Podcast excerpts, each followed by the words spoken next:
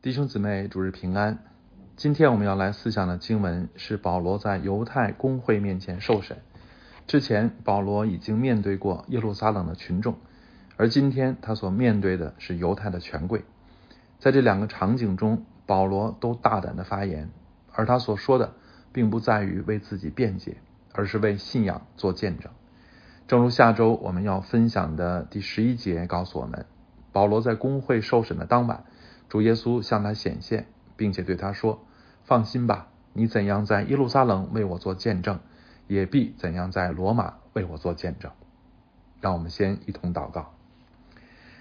亲爱的爸天父，主我们仰望您，主我们求您保守我们各处聚会平安，求您引导我们都来到您的面前，向您完全的敞开我们，等待您圣灵的浇灌，等待您真理的更新。主我们仰望您。把下面的时间恭敬交托在您的手中，求您亲自的工作，求您亲自的解开您的话语，并用您的话语来指引我们前面的道路，来光照啊我们的生命。主我们仰望您，带领我们与我们同在。这样的祈求是奉主耶稣基督的名，阿门。上周我们分享到，千夫长看出保罗不是一般人。啊，他发现保罗不仅会说希腊话，也会说希伯来话。保罗自称犹太人，却又生来拥有罗马公民身份。这一切都使千夫长不敢轻易对待保罗。于是他就召集祭司长和犹太议会啊犹太议员聚会，让保罗面对这些犹太的权贵，以便了解保罗究竟是谁，并且可以知道自己应当如何的对待保罗。和他所引起的这场骚乱，有人质疑千夫长的地位并不比祭司长高，所以他无权命令祭司长开会，而且作为罗马人，他也无权要求召开犹太公会，因为召开公会属于犹太的内部事务。这样的质疑其实是合理的啊，所以我们把这一次的聚会理解为一次非正式的、带有咨询性质的会议，更加合适。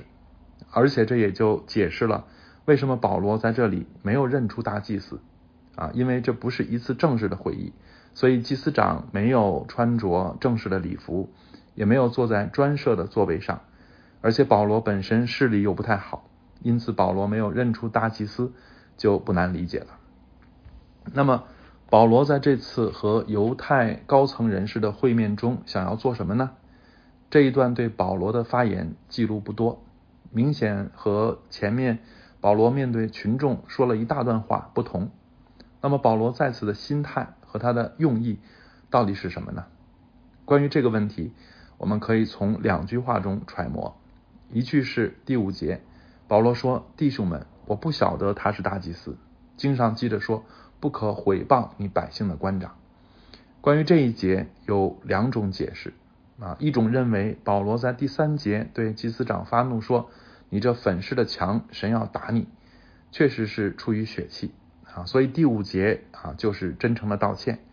也就是说，保罗在这一段面对犹太上层人士和面对犹太普通百姓是一样的啊，其实他心里并没有抵触、对抗的情绪，而是一样的想要沟通，想要设法打动他们的心啊，使他们能够接受。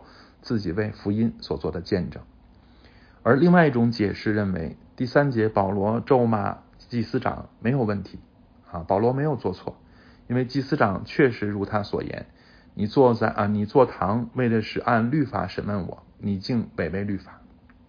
如果是这样解释第三节，那么第五节保罗的意思就不是道歉，而是明知他是祭司长，却故意讽刺他啊，我不晓得他是大祭司。意思是这样的人还配当大祭司吗？我们可以想象，如果保罗对大祭司是这样一个讽刺挖苦的态度，那么他还能在此为福音做见证吗？我们另外要揣摩的一句是第六节，保罗说：“弟兄们，我是法利赛人，也是法利赛人的子孙，我现在受审问，是为盼望死人复活。”这句话又是什么用意呢？这也是这一段中存在争议的一个问题。有人认为，根据这一节的前半句，保罗看出大众一半是撒都该人，一半是法利赛人，就在公会中大声说：“啊，有人根据这啊这半句就认为保罗啊是在故意挑拨犹太公会的成员啊。那么保罗故意挑拨他们，又是为了什么呢？难道是为了挑动敌人内讧，以致保全自己的性命吗？这样解释第六节和刚才那样解释第五节啊，让我们看到的是一个愤怒的，并且耍耍小聪明的保罗啊，而不是一个深爱自己的同胞。无论他是属于哪一个阶层啊，都愿意竭力向他们见证福音的保罗。我相信的保罗啊，是后一种保罗，也就是挚爱自己的同胞，又极力向所有同胞传福音的保罗，而不是前一种的属血气又狡黠的保罗。所以我理解第五节不是保罗在讽刺祭司长，而是真诚的为自己的急躁和冲动道歉。第六节也不是保罗在挑拨离间。而是保罗在寻找见证的切入点啊，是在尝试拉近福音和犹太人的关系。接下来我们就来思想这个问题：保罗在此见证福音的两个切入点。保罗在此见证福音有两个切入点，一个是良心啊，这里记录保罗向犹太公会说的第一句话就是提出良心这个问题。他说：“弟兄们，我在神面前行事为人，都是凭着良心，直到今日。”良心这个词是保罗常常使用的，不仅在这里，保罗还在罗马书、哥林多前后书、提摩太前后书、提多书中都使用过这个词。那良心是什么呢？良心就是神放在每一个人里面的那个是非之心啊，正义之心，遵循真理之心和向善之心。良心既是一种尺度，使人知道是非善恶；良心也是一种动力。使人趋向真理。当人性没有被罪玷污前，人的良心和上帝的心意高度一致，并且提供足够的动力使人顺服神。但是，当人性被罪玷污后，人的良心也在两方面受到影响：一方面体现在判断力上，真理对人不再清晰，是非善恶变得模糊甚至颠倒；另一方面体现在动力上，也就是人即使知道善恶，但是却无力行善啊，甚至倾向屈服于邪恶，这就是罪对良心的伤害。所以，对于罪人来说，仅仅凭着良心，并不能在神面前站立得住，因为他的良心已经残破。但是，对但是对于罪人来说，良心也不是毫无用处啊，在一定程度上，良心仍然能抑制人犯罪，并且催促人寻求真理。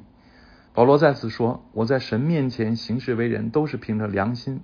这不是指他信主之后才凭着良心行事，而是包括他信主前也是一个努努力遵循良心指引的人。他在腓立比书三章啊当中为自己做见证说：就律法说，我是法利赛人；就热心说，我是逼迫教会的；就律法上的义说，我是无可指摘的。这明显是在说他信主之前的状态。”而从中我们可以看出，保罗信主前，良心在他身上仍然发挥着极大的作用。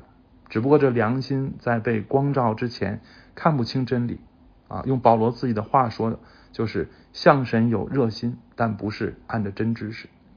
但是有热心总比没热心强啊。寻求真理的态度总比无所谓的态度强。所以良心在人信主的过程中，并非毫无意义，而是会被上帝使用。我们在传福音时，也会感到那些有寻求真理之心的人啊，也就是良知未泯的人，要比那些对什么主义啊、什么道理都不感冒啊，只在乎谁给自己发工资的人更有希望。所以保罗在此提到良心，不是为了夸耀自己，而是为了激发在场仍然天良未泯的人啊。他相信在公会中也有和他一样寻求真理、爱上帝过于一切的人。他此时盼望的是透过自己的见证，能够进一步激发他们寻求真理啊！他也巴不得圣灵借着他的见证感动他们，开他们的眼睛。所以保罗在此讲良心的目的啊，其实是在于福音。良心是他传福音的一个切入点啊，是他期望能够引起他人共鸣之处。其实我们今天上向人解释我们信仰的时候，也会诉诸良心，例如。政府工作人员拿着法律条文说我们违法的时候啊，我们也会诉诸良心说，按照良心究竟是我们违法，呃，究竟是我们违法呢，还是这样的法律不合理呢？除了良心，保罗在此还使用了另一个切入点，就是六节的下半句：“弟兄们，我是法利赛人，也是法利赛人的子孙，我现在受审问，是为盼望死人复活。”刚才我们讲了，有人误解这句话是保罗的狡猾啊，目的是挑拨工会的成员。但是我们对比二十六章保罗在亚基帕王面前所说的一句话，就是使徒行传二十六章的五六节，保罗说：“我从起初是按照我们教中最严谨的教门做了法利赛人，啊，现在我站在这里受审，是因为指望神向我们祖宗所应许的。”啊，通过这两节对对比，我们可以看出来，啊，这两节非常的相似，啊，都包括保罗强调自己法利赛人的身份。啊，另外就是都用了最简单的一句话来表达自己的信仰。保罗强调自己是法利赛人啊，其实不是为了讨好在场的法利赛人，而是想要表达自己对信仰是认真的，而且是经过严格训练的。因为法利赛人其实在当时的犹太社会很有影响力啊，并且他们正是以对信仰认真和对圣经有研究著称的。法利赛派虽然有自以为义和假冒为善的问题，但是他们中也确实有很多人比一般人、比撒都该人更加自律、更加热心啊，对信仰更加真诚。所以保罗首先强调自己是法利赛人啊，意图就是要使听众信任自己的真诚和他信仰的根基，然后他好再进一步解释自己的信仰。在这里他说：“我现在受审问是为盼望死人复活。”啊，在二十六章，他对亚基帕王说：“我站在这里受审，是因为指望神向我们祖宗所应许的。”两个回答看似不同，其实有一个共同点啊，就是点出他和听众的共同点啊，拉近对方和福音的距离啊。保罗和法利赛人的共同点是都相信复活，都相信弥赛亚，在这个基础上就可以进一步探讨谁是弥赛亚啊。而保罗和亚基帕王的共同点在于都是犹太人。都熟悉犹太人的盼望啊，在这个基础上就可以进一步解释他们所盼望的究竟是什么意思了。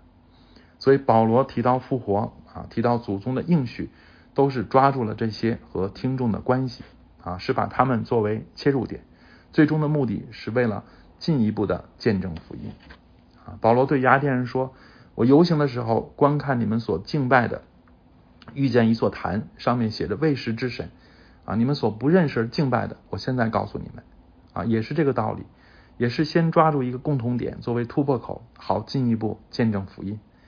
当福音进入中国时，啊，很多宣教士穿中国的服饰，啊，熟读中国的典籍，并从中寻找符合真理，啊，或者是或者是与真理相近的信息，作为对话的契机，也是这个道理。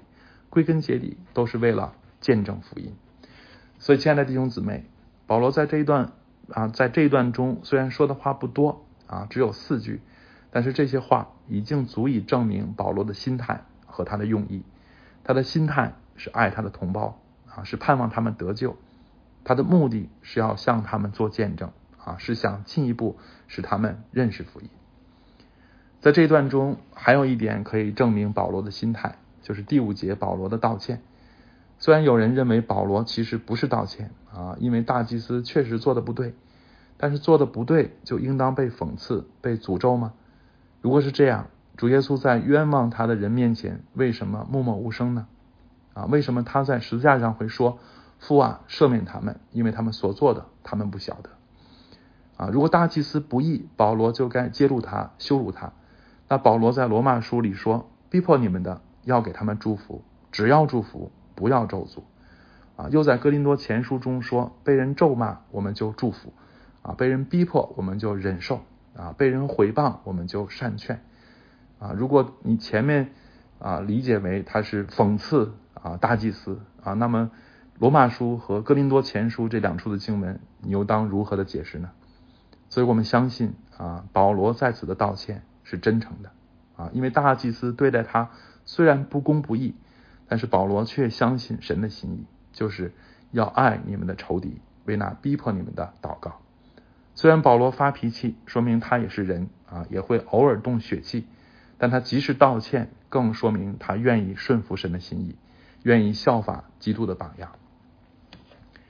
此外啊，这位不公义的大祭司最终的结局也值得我们思想啊。圣经虽然没有再交代他的事，但是作为一位重要的历史人物啊，历史记录了他的结局啊。这位大祭司因为倾向投靠罗马政权啊，以致在主后的六十六年啊，他被犹太的激进分子刺杀，可以说啊没有善终，而这可以说是上帝对他的审判。啊，但却不能说是保罗咒诅的结果。作为基督徒啊，我们不应被报复心充满啊，不应啊盼这个盼着罪人遭报啊，不应该成为基督徒活着的动力啊。唯有爱人和盼望罪人悔改，才应是支撑我们生命的力量啊。大祭司遭报，并非证明保罗的咒诅有效，相反却证明他在罗马书中所教导的。不要自己伸冤啊，宁可让步，听凭主怒。此外，法利赛人和撒都该人的争论啊，我也相信并不是出于保罗的计谋，而是上帝亲自的引导和安排啊。正如上帝曾经借着加玛列的发言，使使徒们得到释放。所以，我们基督徒不要想从圣经中学到某种保命的策略和计谋啊，我们应当从圣经中学到的功课是。我们只管爱，啊，只管做正确的事，啊，只管将生死置之度外，因为上帝始终掌管，啊，若没有上帝的允许，我们一根头发也不会掉在地上。阿门。最后，我再总结一下今天分享的几个要点，啊，第一，啊，无论得时不得时，总要传福音。第二，我们需要从神而来的智慧，啊，发现传福音的切入点。第三。不要咒诅，只要爱；不要自己算计，啊，要相信上帝自有安排。风木今天啊就要被释放了，啊，相信这些天他一定见了啊很多啊各路的政府工作人员，啊，也一定面对了各种的恐吓和羞辱。等我们见了他，我们可以问问他的心态如何，啊，但愿他已经得胜，啊，但愿他像保罗一样。面对逼迫，仍然能够爱啊；面对抵挡，仍然能够见证福音。但愿我们每一位神的儿女也都能如此。阿门。让我们一同祷告。哦，亲爱的主，我们仰望你，我们向您祈求，求您赐给我们对灵魂真实的负担和爱心。愿你的儿女即使遇到抵挡、羞辱和不公的对待，也仍然能爱。仍然能够盼望罪人悔改得救。主，我们也把枫木交托在您的圣手当中，求主除去枫木心灵、身体一切的疲惫。但愿在拘留所的这十天的经历，使他与您更加的接近。我们也求主保守教会平安。但愿教会不再遇到这样的不义的对待。但如果您定义让您的儿女啊，让您的教会接受试炼。我们就求您亲自的保守您的每一位儿女，愿我们面对不易能够心平气和，愿我们没有仇恨，只有爱，愿我们没有咒诅，只有祝福。求主坚固扶持我们，愿我们荣耀主的名，我们仰望主，这样的祷告祈求奉主耶稣基督的名，阿门。